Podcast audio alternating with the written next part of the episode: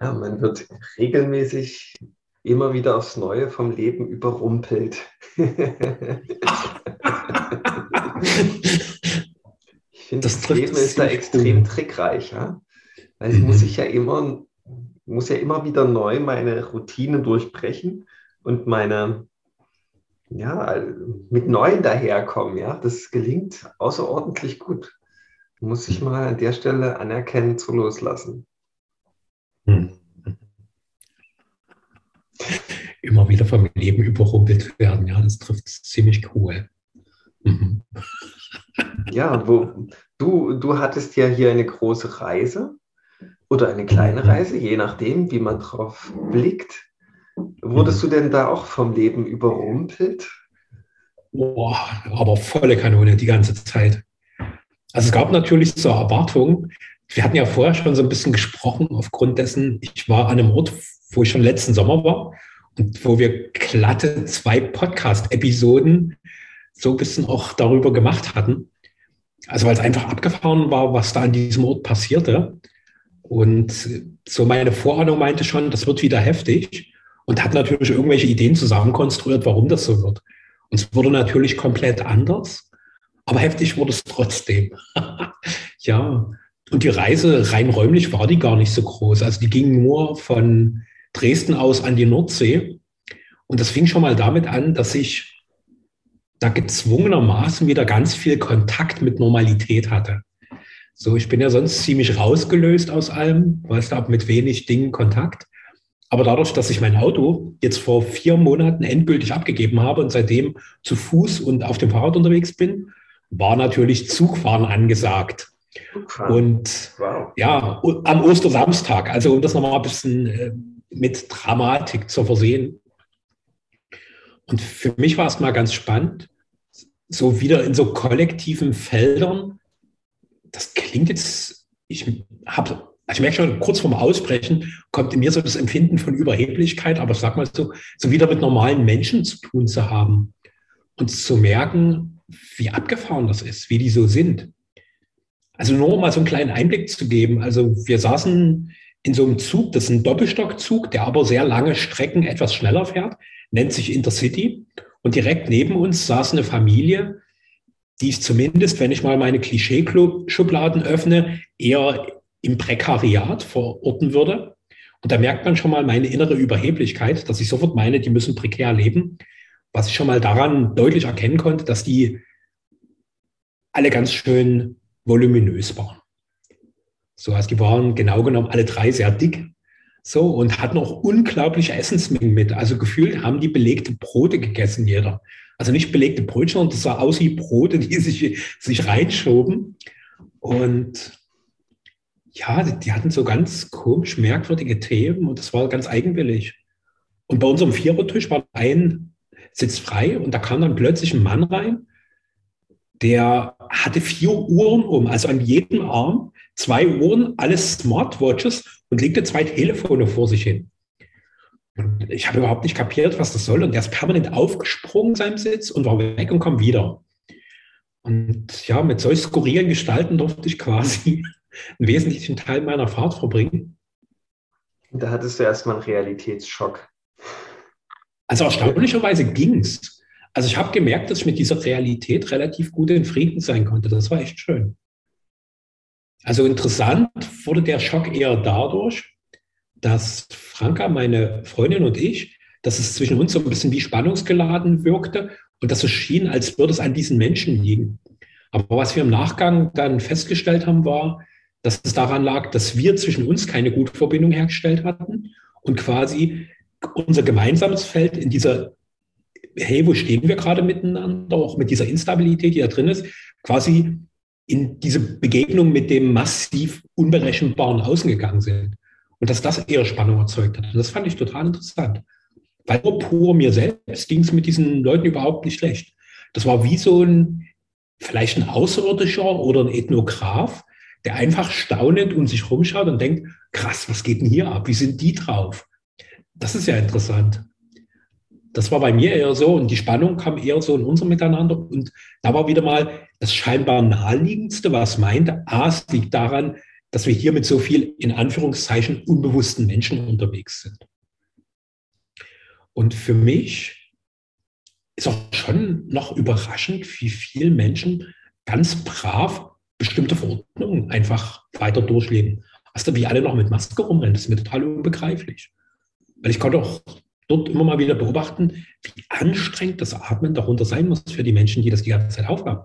Aber auf die Idee zu kommen, zu sagen, ich setze es einfach mal ab, weil das meinen Atem anstrengend macht, auf die kommt irgendwie gar nicht so viele. Also so im Zug ist es ja nach wie vor vorgeschrieben und ich kam mir schon sehr konterrevolutionär vor, dass ich es einfach nicht gemacht, wurde auch nie angesprochen. Und es gab auch ein paar andere Menschen, die das nie gemacht haben, aber die meisten machen das ganz, ganz brav.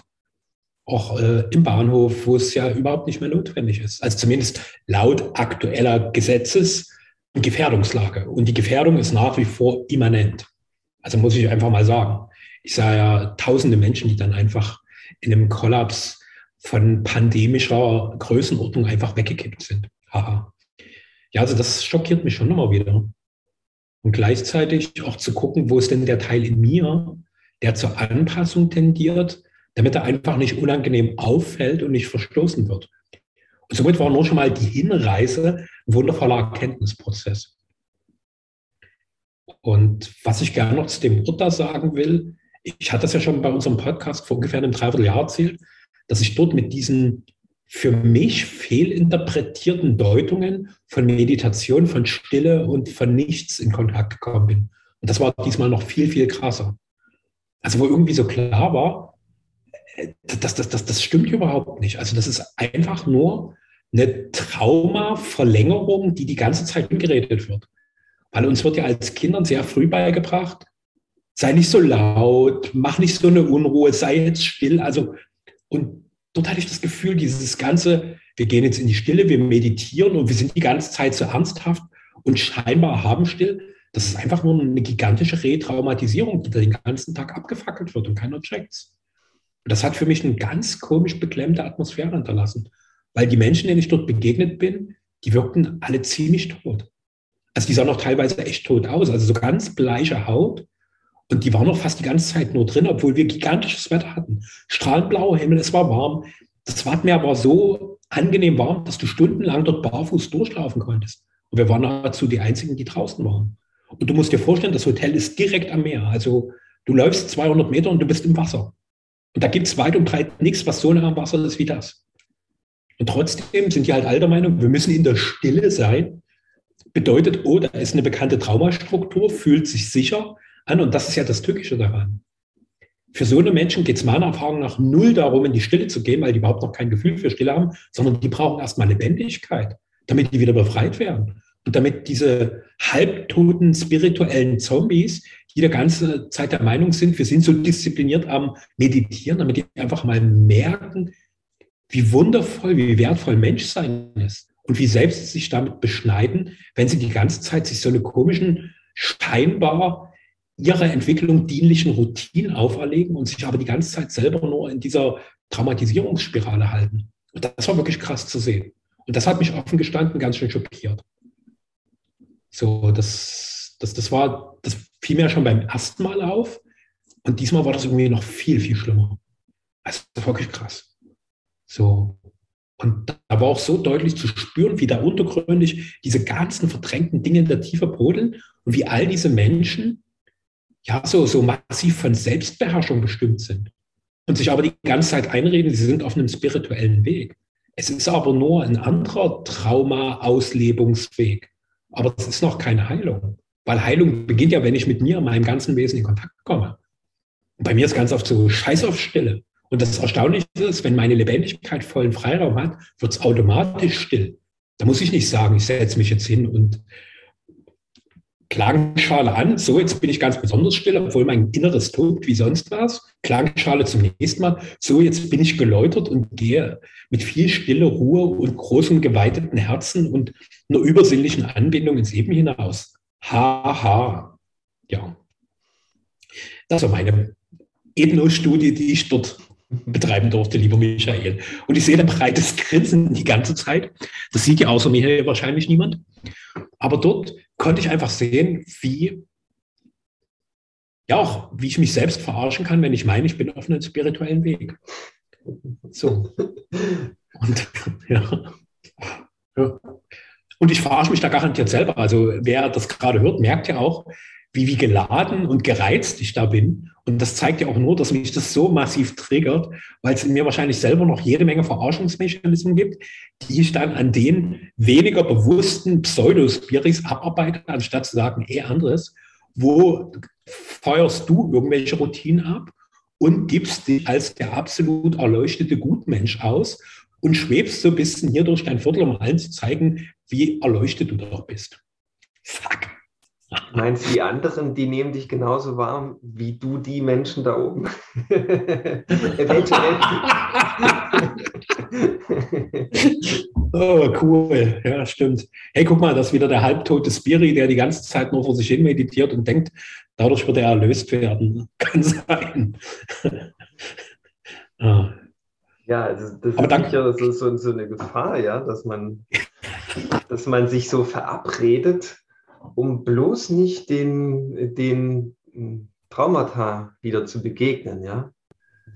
Ja, also man schafft irgendwie ein Setting, wo, wo man quasi mal eine Woche Ruhe hat vom Traumata. Witzigerweise hat man ja gar nicht so richtig Ruhe. Müsste es eigentlich auflösen und dann ja, ich denke auch so, man kann unglaublich große göttliche, spirituelle Erfahrungen machen. Die sind dann aber mit einem Schlag sofort wieder vorbei, sobald man auf seine Mitmenschen trifft. Wenn man sich nicht um seine Bindungsfähigkeit mal kümmert, ja. Und ich denke auch selbst dort in so einem Setting, wo man quasi ähm, das Vermeidungslevel komplett ausgeschöpft hat, vermeintlich, ist man ja trotzdem in Kontakt.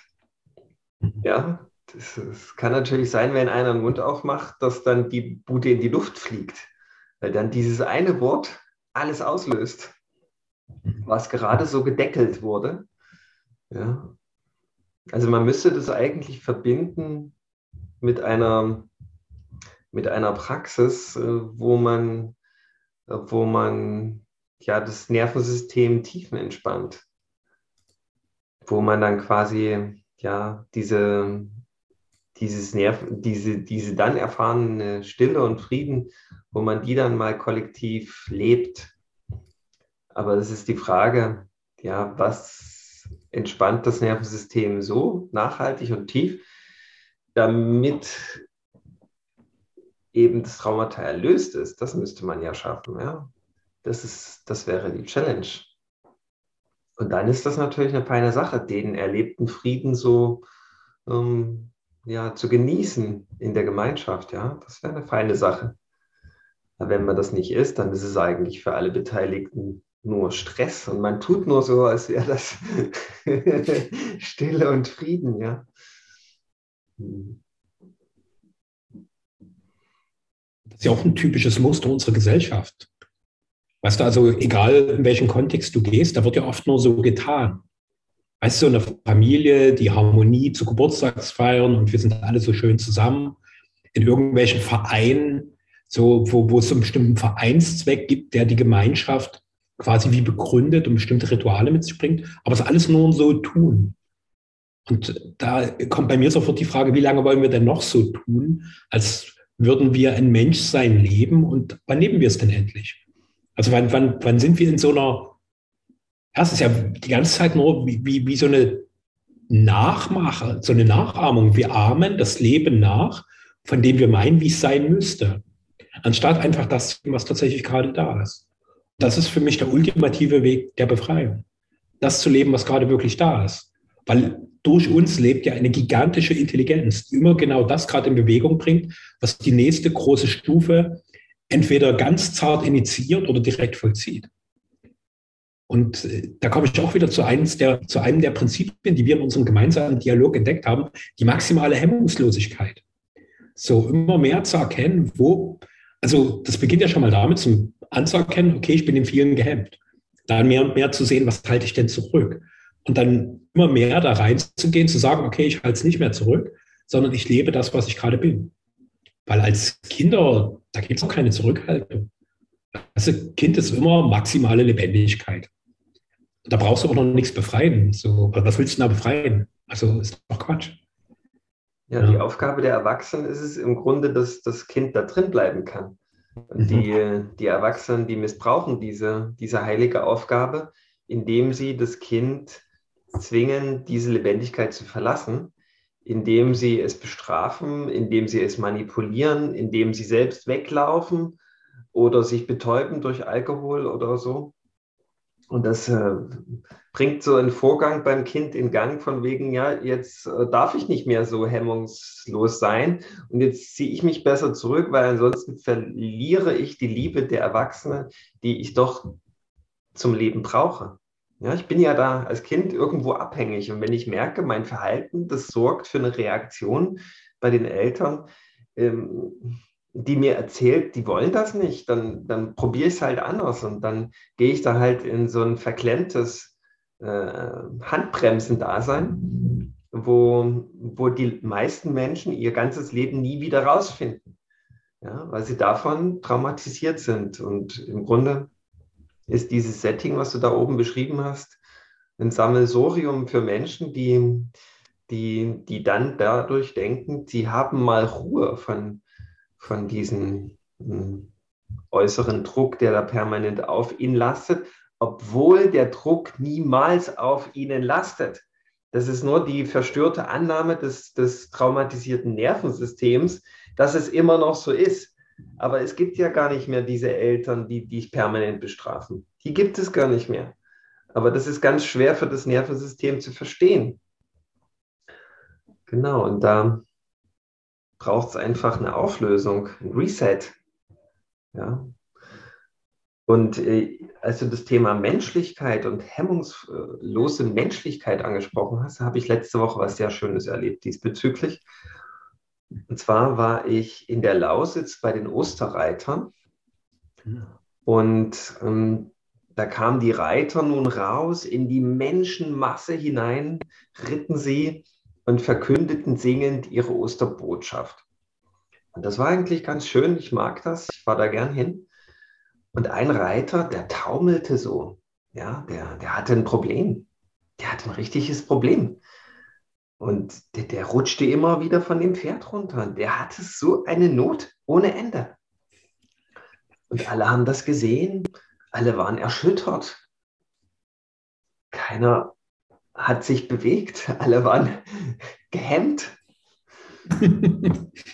Inklusive ich, weil ich wusste nicht, was, was ist denn bei dem los? Bis ein Mann aus der Menschenmenge ganz beherzt zu diesem Reiter hin lief und erkannt hat, dass der Sattel nicht mehr fest war. Und der hat den runtergezogen und den Sattel gerichtet und dann konnte der Reiter weiterreiten und wieder singen. Aber es brauchte diesen Menschen, der die Not des anderen erkannt hat und ganz beherzt eingegriffen hat und die Not des Mitmenschen gelöst hat. Und das war für mich so ein Beispiel, wie Menschlichkeit funktionieren könnte. Dass man einfach beherzt eingreift, wenn eine Not da ist. Und nicht irgendwie so tut, als wäre schon alles gut. Nein. Das geht darum, dass wir uns unterstützen, und uns Dinge benennen, die da sind und in eine Handlung kommen, wenn, wenn es erforderlich ist. Ja? Und dann hätten wir wahrscheinlich sowas wie Menschlichkeit auf dieser Erde. Aber wenn jeder so feststeckt in sich, auch weil die Wahrnehmung so begrenzt ist, dass man sich gar nicht so richtig, ähm, ja, dass man eine Not überhaupt erkennt, das ist ja schon mal viel. Mir ist das nicht gelungen, ja. Aber diesen, diesen einen Mann ist das gelungen und der hat dann sogar den Arsch in der Hose und ist hin und hat die Not gewendet. Das hat mich sehr, sehr berührt, diese, dieses Erlebnis. Und im Grunde war das ja ähnlich. Ja? Im Grunde kann man ja dann sehen, okay, hier ist eigentlich eine ganz große Not da. Diese Menschen sehen gar nicht lebendig aus. ich meine, das war ja letztes Jahr schon so. Da hattest du ja dann quasi den Arsch in der Hose und hast gesagt, hey, wir treffen uns mal und decken das mal auf, was hier stattfindet. Dass wir da auch alle befreit aus dieser Gelegenheit herausgehen.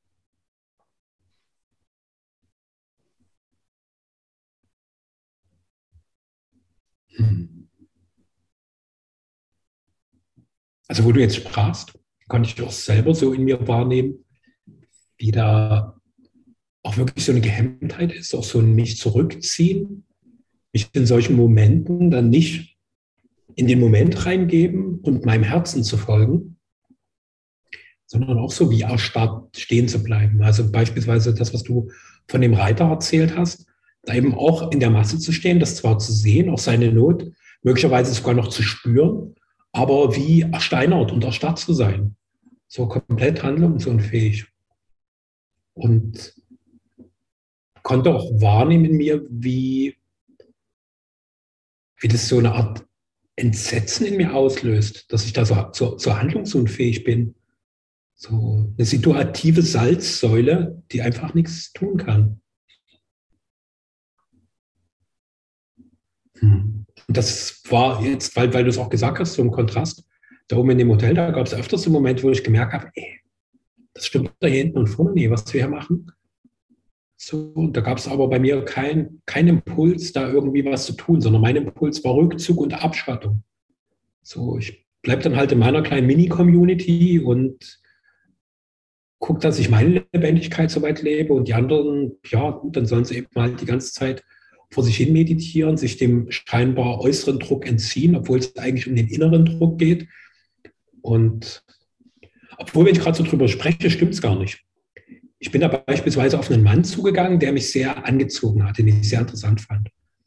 Und habe aber auch gemerkt, dass ich mit ihm nicht wirklich in Verbindung kam. Also ich habe so ein paar Anläufe genommen, hatte auch mal mit ihm eine tiefere Begegnung, wo ich ihm mit Hilfe von Human Design so ein bisschen einen Einblick gegeben habe, wie so sein Wesen ist, was total faszinierend war, weil der ist bei einem sehr, sehr großen Unternehmen in der Führungsposition. Also jemand, der sehr einflussreich und sehr machtvoll ist. Und merkt aber, ich kam mit dem nicht wirklich in Kontakt. Ich habe es mehrmals versucht und irgendwann habe ich dann gesehen, dass bei mir das umswitchte und den Sohn, ich will ihm gern gefallen. So, weil das ist jemand, der hat Einfluss, der hat Macht, der ist dort. Wir hatten ja bei unserer letzten Podcast-Episode darüber gesprochen, wie wir die Wirtschaft neu gestalten können. Die ist an einer Position, wo das sofort zehntausende Menschen erreichen könnte, der wäre wichtig. Und habe aber gemerkt, ich komme mit dem nicht in Kontakt, ich schaffe es nicht. Und das dann auch zu akzeptieren und dann auch wieder zu sagen, okay, ich höre da auf meine innere Stimme, weil die hat mir klar gesagt, du, du, du wirst da nicht weiterkommen. So, gleichzeitig für mich war es auch immer wieder dieser Versuch von Verbindung. Und dann gibt es aber bei mir auch so dieses Resignieren. Es bringt doch, macht doch keinen Sinn, bringt nichts. Mhm. Also da, ja, habe ich ganz. Aber das ist vielleicht gar nicht schlimm, weil das, äh, weißt du, ich stelle mir vor, ähm, da ist ein Engel und mhm. äh, der, der sieht die Not seines äh, Menschen, auf, das, auf den er aufpassen soll. Und äh, der Mensch, der sagt dann immer, ach Engel, geh weg. Ja, der sagt das nicht mit Worten, aber der sagt das, dass er in der Ignoranz bleiben will. Mhm. Dann ist das, äh, ist das ja okay. Dann sagt der Engel, nein, ich zwing dich jetzt. das sagt der Engel ja nicht. Mhm. Der sagt ja, okay, mach mal deine Erfahrung. Manchmal kommt was Geniales daher, wie der Mensch, der da in machtvollen Positionen sitzt und im Grunde eine Lösung vor Augen hat. Äh, äh auf die er vielleicht schon 20 Jahre wartet und weswegen er vielleicht diese stille Retreat da aufgesucht hat, ja, um zur eigentlichen Lösung vorzudringen. Und dann steht der Engel da und der ignoriert das. Und der hatte vielleicht einfach im Moment ähm, noch die Augen verschlossen. Ja, obwohl du die, seine ersehnte Lösung gerne präsentiert hättest. Aber ja, es war nicht der richtige Zeitpunkt, könnte man sagen. Mhm. Ja, er hatte vielleicht auch ein ganz anderes Problem zu lösen. Vielleicht lief seine Firma äh, einigermaßen gut und der hatte aber ein anderes Problem und da konntest du ihm vielleicht nicht so richtig abholen. Ja, aber vielleicht äh, fällt dir ihm nochmal die Begegnung mit dir ein und dann sieht er, oh Mann, was für eine Gelegenheit ist an mir vorbeigegangen. Mal sehen, ob ich diesen Menschen nochmal ausfindig mache und dann ist ein Jahr später irgendwie der Raum auf einmal total offen. Manche Menschen brauchen halt viel Vorbereitung, bis sie dann diesen entscheidenden Schritt mal tun. Oder den Schritt, an dem du schon vollstes Bewusstsein realisiert hast. Und kann man, das kann man nicht erzwingen, da kann man nur einfach geduldig sein. Man hat eigentlich nicht so wirklich Grund, äh, äh, wie hattest du das genannt, äh, deprimiert zu sein? Nee, du hattest es anders benannt. Ja, Resignation. Also Resigniert zu das, sein, genau. Genau, genau. Ja. Man gibt einfach Angebote und, und da gibt es im Network Marketing eine ganz äh, erstaunliche Formel. die, die ist mir jetzt mal über den Weg gelaufen. So bei Network-Arbeitern oder wie sagt man, Networkern, da gibt es dieses Gesetz. Es gibt so, ein, so eine Spielkarten, da sind 32 Karten drin. So, so, so wie sagt man, Spielkarten, eine Romme-Blatt, Skatblatt oder so. Jedenfalls sind 32 Karten und da gibt es vier Esser. Ja, und bei, du hast quasi 32 Mal die Gelegenheit, eins der vier Esser zu bekommen. Bekommst es aber nur viermal. Das ist Fakt. Und beim Network Marketing scheint das genauso zu sein. Man spricht 32 Mal Leute an. Und äh, wenn das beim ersten 28 Mal nicht der Fall ist, dann aber mit Sicherheit ist der 29. ein Ass jemand, der da im eigenen Team unterkommen kann. Und das ist eine ganz interessant, das scheint wirklich da so eine Gesetzmäßigkeit zu sein. Und bei Network Marketing Leuten, die haben dann quasi schon viel erreicht, wenn sie nicht resigniert sind, wenn die ersten vier keine Esser sind. Denn sie wissen ja, die brauchen einfach nur weitermachen. Und spätestens bei 29 ist mit hundertprozentiger Sicherheit so, soll so sein, dass dann vier Esser kommen.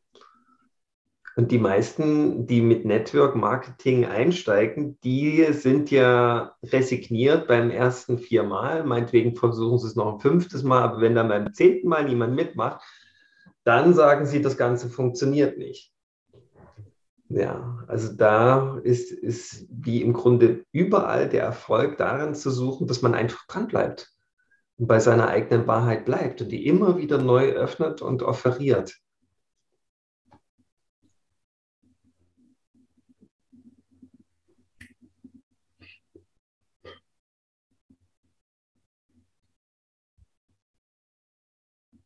Also bei mir ist das so eine typische Tendenz, die mir immer bewusst wird, wenn meine Lebendigkeit kollabiert.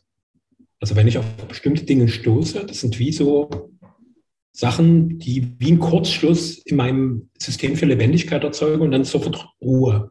Und dafür immer bewusster zu werden. Also auch, ja, da berühre ich schon so meine ursprünglichsten Schmerzpunkte. Und was mir da aktuell immer mehr hilft, mir bewusst werden, das ist erstmal nur krasse Intensität, die da hochkommt. Und bisher ist halt bei mir Kurzschluss. So, buff, da, da geht halt nichts mehr und das erstmal der Ofen komplett aus.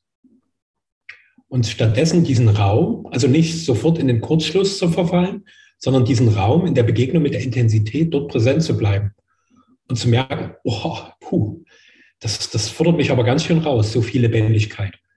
Und ich hätte das früher auch nie gedacht, weil ich immer dachte, hey, das ist total geil, Energie zu haben, so mich lebendig und ekstatisch zu fühlen, das ist total cool. Und zu sehen, wie herausfordernd das wirklich echt über lange Zeit ist. Wenn ich damit in Kontakt komme und so plötzlich so ein Gefühl von Starkstrom in mir bebt und diese Lebendigkeit fast unerträglich wird.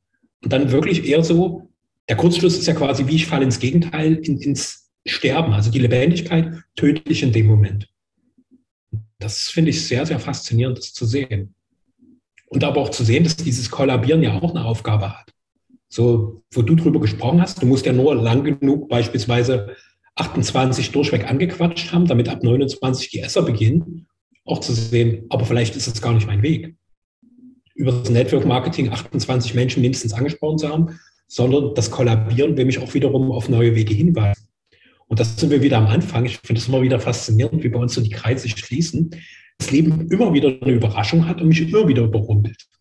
So, immer mit irgendeinem Ding. Und jedes Mal ist wie eine Einladung, die Dinge noch tiefer zu erkennen, neu kennenzulernen, ja, auf, auf völlig neue Ebenen zu kommen und zu merken, krass, so habe ich das Leben noch nie gesehen. Das ist gerade wie komplett neu geboren werden. Ach, was ganz anderes, das ist nicht so gar nicht. Es ist zwar irgendwie gefühlt immer noch um mich herum alles relativ gleich, aber das, was sich gerade an Erfahrung und Erkenntnis öffnet, das ist wirklich neu. Hier ist gerade was ganz Fulminantes entstanden.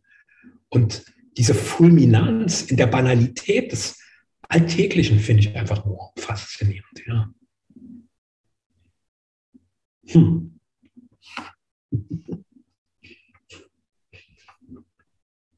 Ist für mich privat auch gerade ein sehr interessantes Wortspiel. Neugeboren.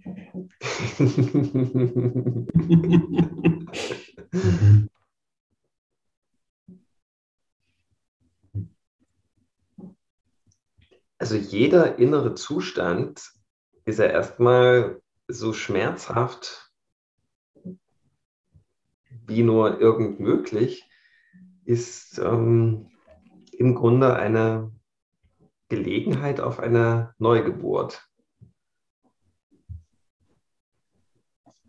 Dann äh, wende ich sofort jedes Blatt mit dieser Erkenntnis.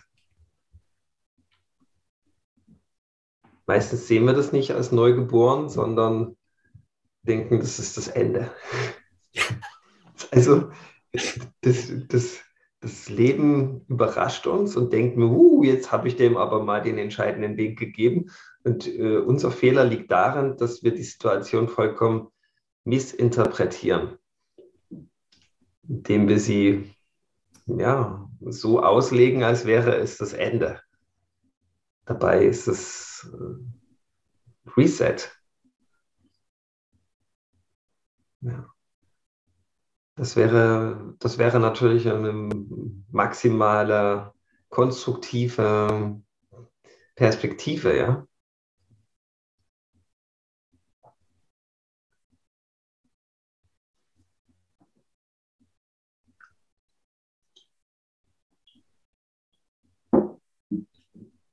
Und genau genommen ist auch jede Neugeburt das Ende, das Ende des bisherigen. So, es ist wieder beides. Einerseits aus einer absoluten Perspektive ist es eben nicht das Ende. So, da ist es nur eine andere Form für das, was ohnehin die ganze Zeit da ist. Aber aus der relativen Perspektive ist es das Ende. So, weil das, was bislang für mich in diesen Relationen erlebbar war, endet. Was Neues beginnt. Und das finde ich immer wieder ziemlich faszinierend zu sehen, dass wir so durch unseren Dialog schon irgendwie auf Prinzipien gestoßen sind, die offensichtlich ganz viele Dinge beeinflussen. So, zum Beispiel unser absoluter Relativismus, die maximale Hemmungslosigkeit. ja. In aller. Demut und Unbescheidenheit, ja. Stimmt. yep. Mhm.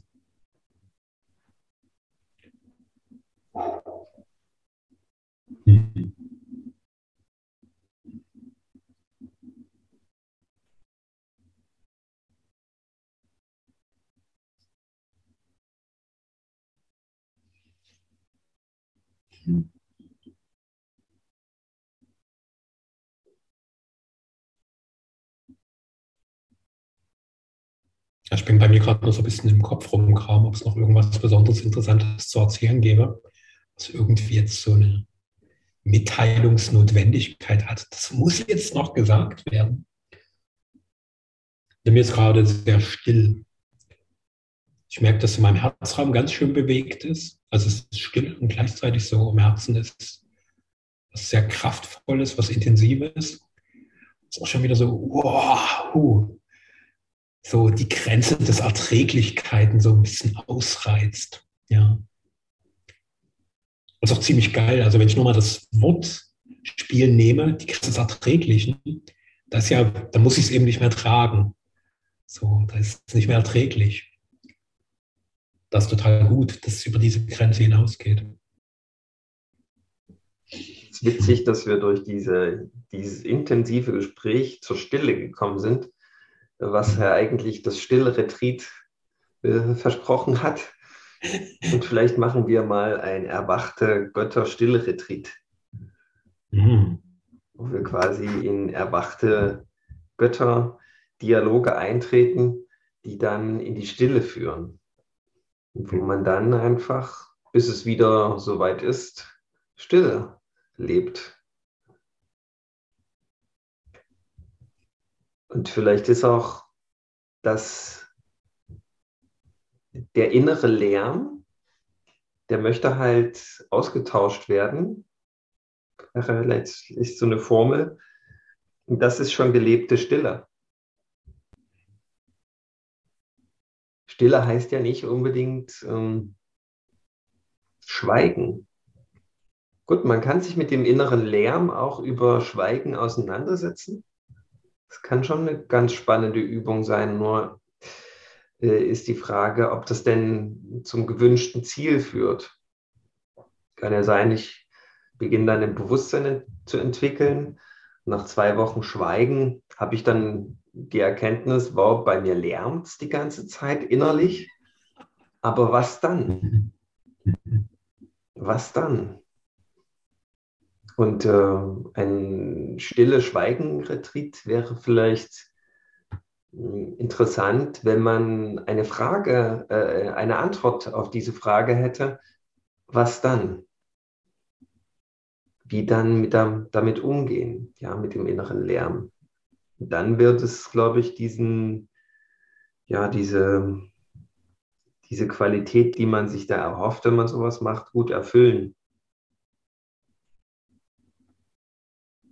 Wir haben ja schon mal eine Antwort auf diese Frage gefunden.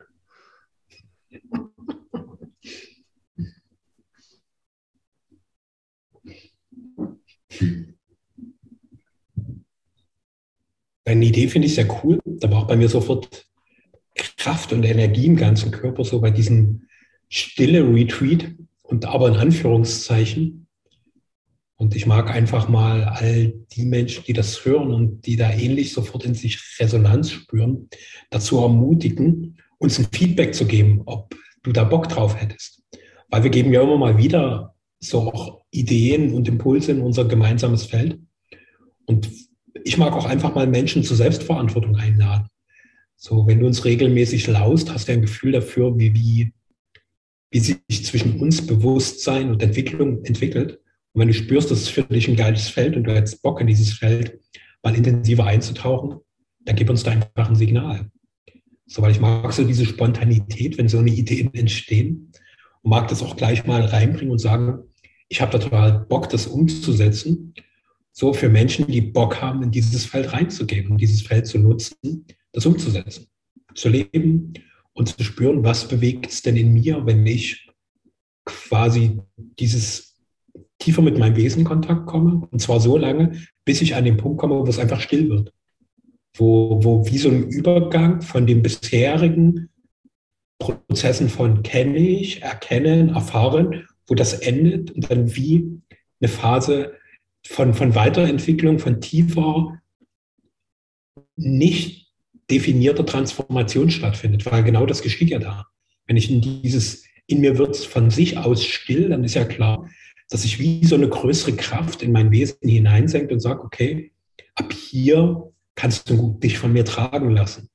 So, und ich führe dich zu neuen Ebenen deines Wesens. Und das kann ich nicht planen, sondern das kann ich nur quasi leben.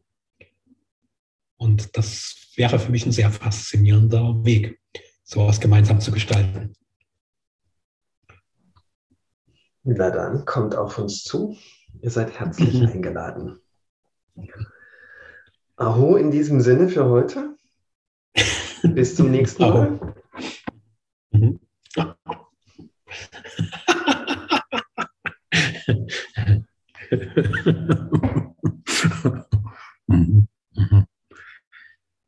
und, und, wer war eigentlich der Dritte? Oder die Dritte? Das sagt, ist äh, Frankas Tochter. Ach, genau. war da mit? Mhm. Ach so. Genau. Genau, die war auch letztes Jahr schon mit. Und die ist da immer das absolute unterste Ende der Alterspyramide.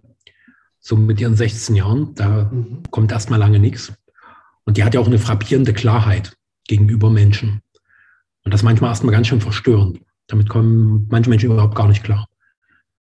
So, dass die so klar und so straight ist. Ja.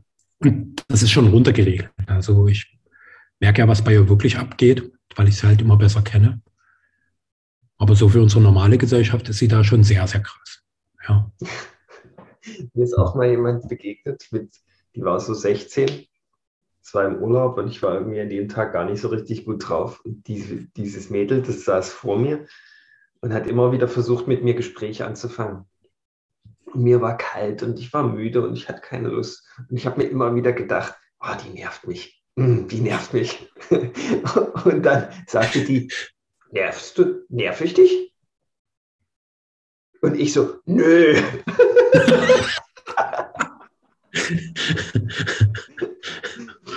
Und dann habe ich ihr aber gesagt, ja, hast du schon was angesprochen? Ja, das finde ich irgendwie richtig großartig, dass du das angesprochen hast. Und jetzt, wo ich das sage, dass du recht hast, dass, dass ich wirklich dachte, dass du mich nervst, merke ich, wie hier in unsere Beziehung richtig Lebendigkeit reinkommt. Mhm. Mhm. Und ich war auf einmal, mir war auf einmal gar nicht mehr kalt und ich war auf einmal gar nicht mehr müde. Genau, das war, puh, also das hat schon was. Und ich vermute aber, hätte ich das nicht zugegeben, dass sie mich tatsächlich genervt hat, da wäre mir weiterhin kalt gewesen und ich wäre weiterhin müde gewesen, ja. Und da gibt es schon Wesen, die tun was direkt ansprechen und kann ich mir auch gut vorstellen, dass da die meisten nicht cool drauf reagieren und das quasi dieses richtige, diese richtige Aussage äh, bestätigen, weil das ist ja dann für so einen Menschen, der so hochsensibel ist, einfach eine tolle Bestätigung des Weges. Ja, das ist immer wieder, die sagen, solche Menschen sagen das vielleicht auch nicht so oft und werden halt immer wieder abgespeist mit, nee, nee, du nervst mich nicht. Und dann denken sie vielleicht doch irgendwie, ja, naja, vielleicht lag ich da falsch. Sie lagen ja gar nicht falsch.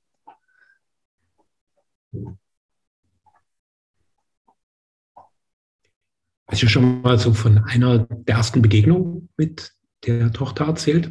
Nee. Da hat sie mir mindestens eine ähnlich konfrontative Frage gestellt. Also wir hatten uns vielleicht das zweite oder dritte Mal gesehen und hatten zusammen gegessen. Und so kurz nach dem Abräumen guckt sie mich ganz fest an und fragt mich, bist du wirklich so freundlich oder machst du das nur, weil du mir gefallen willst? Und das war es mal so, uh. Und dann war aber klar, ja, ich will dir gern gefallen, das stimmt. Du, du hast das richtig erkannt. Also in mir gibt es ein freundliches Wesen auch. Also ich muss mich jetzt nicht wahnsinnig dazu zwingen. Und gleichzeitig will ich es gerade besonders gut machen. Ich will, dass du mich magst. Und da kommst du natürlich mit so Menschen von vornherein auf eine völlig andere Ebene, wenn du dir so begegnest. Das ist so, wie du auch erzählst von dem jungen Mädchen da. Und das fand ich irgendwie total cool, dass sie sowas ausspricht. Weil ich habe das ja auch oft so, diese Idee, der andere ist jetzt nur scheiß freundlich von mir zu mir, weil er irgendwas will. Und ich habe aber nicht den Mumm zu sagen, in mir fühlt sich gerade so an, als ob du das und das tust, weil du irgendwas willst oder weil ich vermute, dass du darauf hinaus willst. Sondern ich begegne ihnen dann immer mehr mit Skepsis und Argwohn, anstatt es einfach bestätigen zu lassen. Und wenn dann beispielsweise ist, ja, ich will, dass du dies oder jenes für mich machst, dann kannst du eigentlich sagen, ach so, Darum geht es ja nicht. Das ist ja total easy. Na, logisch mache ich das, kein Ding. Mhm. Brauchen wir nicht so einen riesen Gezauber drumherum machen. Ist doch cool, klar, mhm. gerne. Und das finde ich extrem wertvoll, da so da rein zu pieken. Mhm. Mhm. Das wäre auch krass, wenn jemand zu dir kommt und dich mit deinem Würdigen dann noch abholt, von wegen, bist du immer so freundlich oder ist das nur dein Empfangskomitee? mhm. Mhm. Mhm. Ja.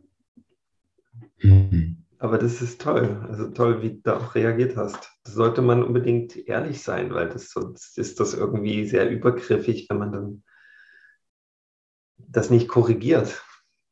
Ja. Ja. Ja. ganz auch total absurd, genau vor solchen Dingen Angst zu haben. Also ich habe das auch so hm, jetzt erlebt. Ich bin meiner Ex-Freundin jetzt mehrfach wieder begegnet und da kamen halt auch so Dinge von ihr. Welcher? Claudia Nummer zwei. Claudia ja. Nummer zwei, genau. Na cool. Genau, genau. Ja, und da kamen halt von ihr schon so viele Dinge, wo ich mich früher total dagegen wehrt habe und jetzt einfach gemerkt habe, stimmt, du hast recht. Du hast da was gemerkt, was in mir abgeht, was ich selber gar nicht wahrhaben konnte, aber dadurch, dass du interveniert hast, hast du mich darauf hingewiesen, dass da was da ist. Beispielsweise, dass ich gerade versuche, dir zu gefallen und irgendwie mich besonders gut darzustellen. Und deine Irritation und dein gerade zu mir auf Abstand gehen, haben mir das erstmal bewusst gemacht. Dass ich da gerade versuche, was zu wollen und mir dessen gar nicht so, so klar war, sondern das so wie unterschwellig mhm. abfragle. Ja. ja. Und wenn man das leugnet, dann ist man irgendwie ein Stück weit gewalttätig. Und das, hm. das muss man ja nicht eigentlich. Gibt eigentlich keinen Grund. Ja? Aber in meisten Fällen ist es dann wirklich vielleicht so, dass da über das eigene Empfinden noch gar nicht so ein Bewusstsein war oder ist, sodass man dann ins Leugnen kommt. Ja. Das ist eine, ist ein, eine Form von Größe, wenn man, wenn man sich einsichtig zeigen kann für etwas, was man sich gegenüber selbst vielleicht noch nicht so eingestanden hat. Also dann ist es schwer, sich den, das dem anderen einzugestehen.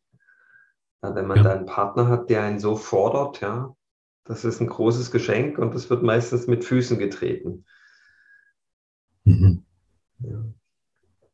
Ja. Vielleicht ist es wert, sich darüber mehr Bewusstsein zu verschaffen, über diesen Vorgang, den wir gerade hier angesprochen haben.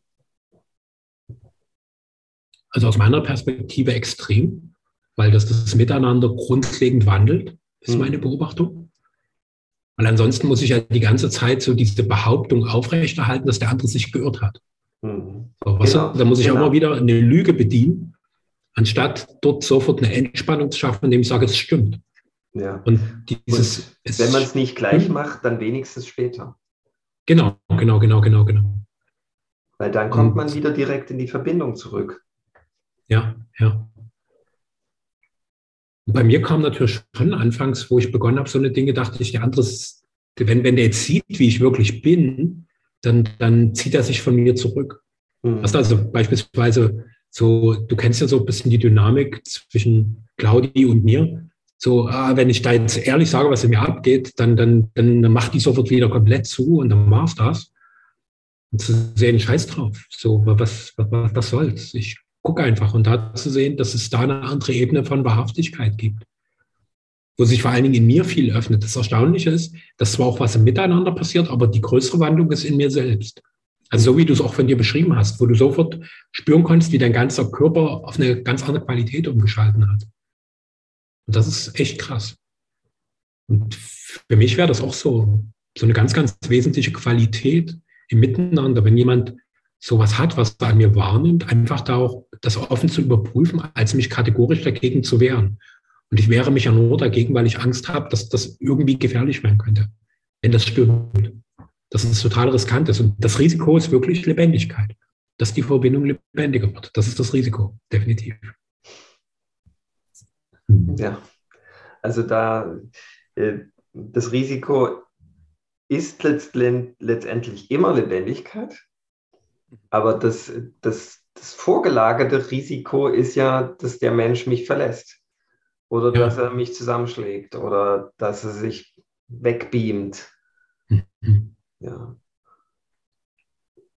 Mhm. Das aber das eigentliche Risiko ist tatsächlich die Lebendigkeit. Mhm.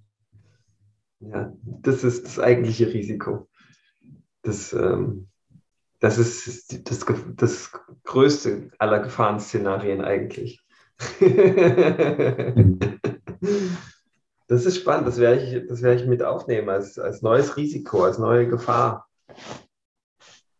Das stimmt, das ist das dahinterliegende Risiko,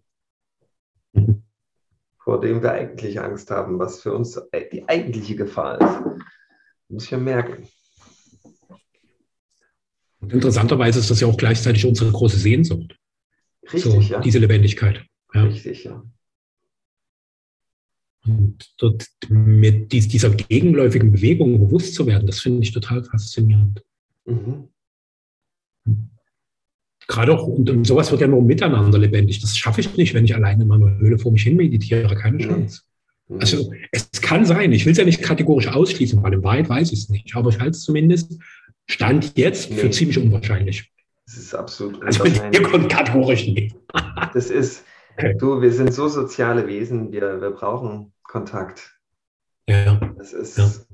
das ist, ich halte das für eine, für eine Illusion, dass man da absolute Lebendigkeit findet in der Höhle im Himalaya-Gebirge. Mhm. Das ist alles nur, das ist ein Notprogramm, was dann läuft. Es funktioniert, ja, ich bin am Leben. Und aber, aber das ist äh, nicht äh, das Potenzial an Lebendigkeit. Das entdecken wir nur im Miteinander. Das ist meine Erkenntnis. Ja, und die Frage ist halt, wie, wie geht das? Und da haben wir heute wieder was Cooles rausgefunden. Dass wir eigentlich äh, Angst haben vor dem eigentlichen Risiko der Lebendigkeit, was gleichzeitig unsere tiefste Sehnsucht ist. Ja, ja, ja, Weil wir es halt nicht so gelernt haben, ja. Und jetzt lernen wir es halt. Das ist super. Hm. Und heute habe ich so den Impuls, dass wir unser Nachgespräch, was wir jetzt offiziell haben, so, weil du hast dich ja schon verabschiedet, dass wir es heute wirklich mal drin lassen.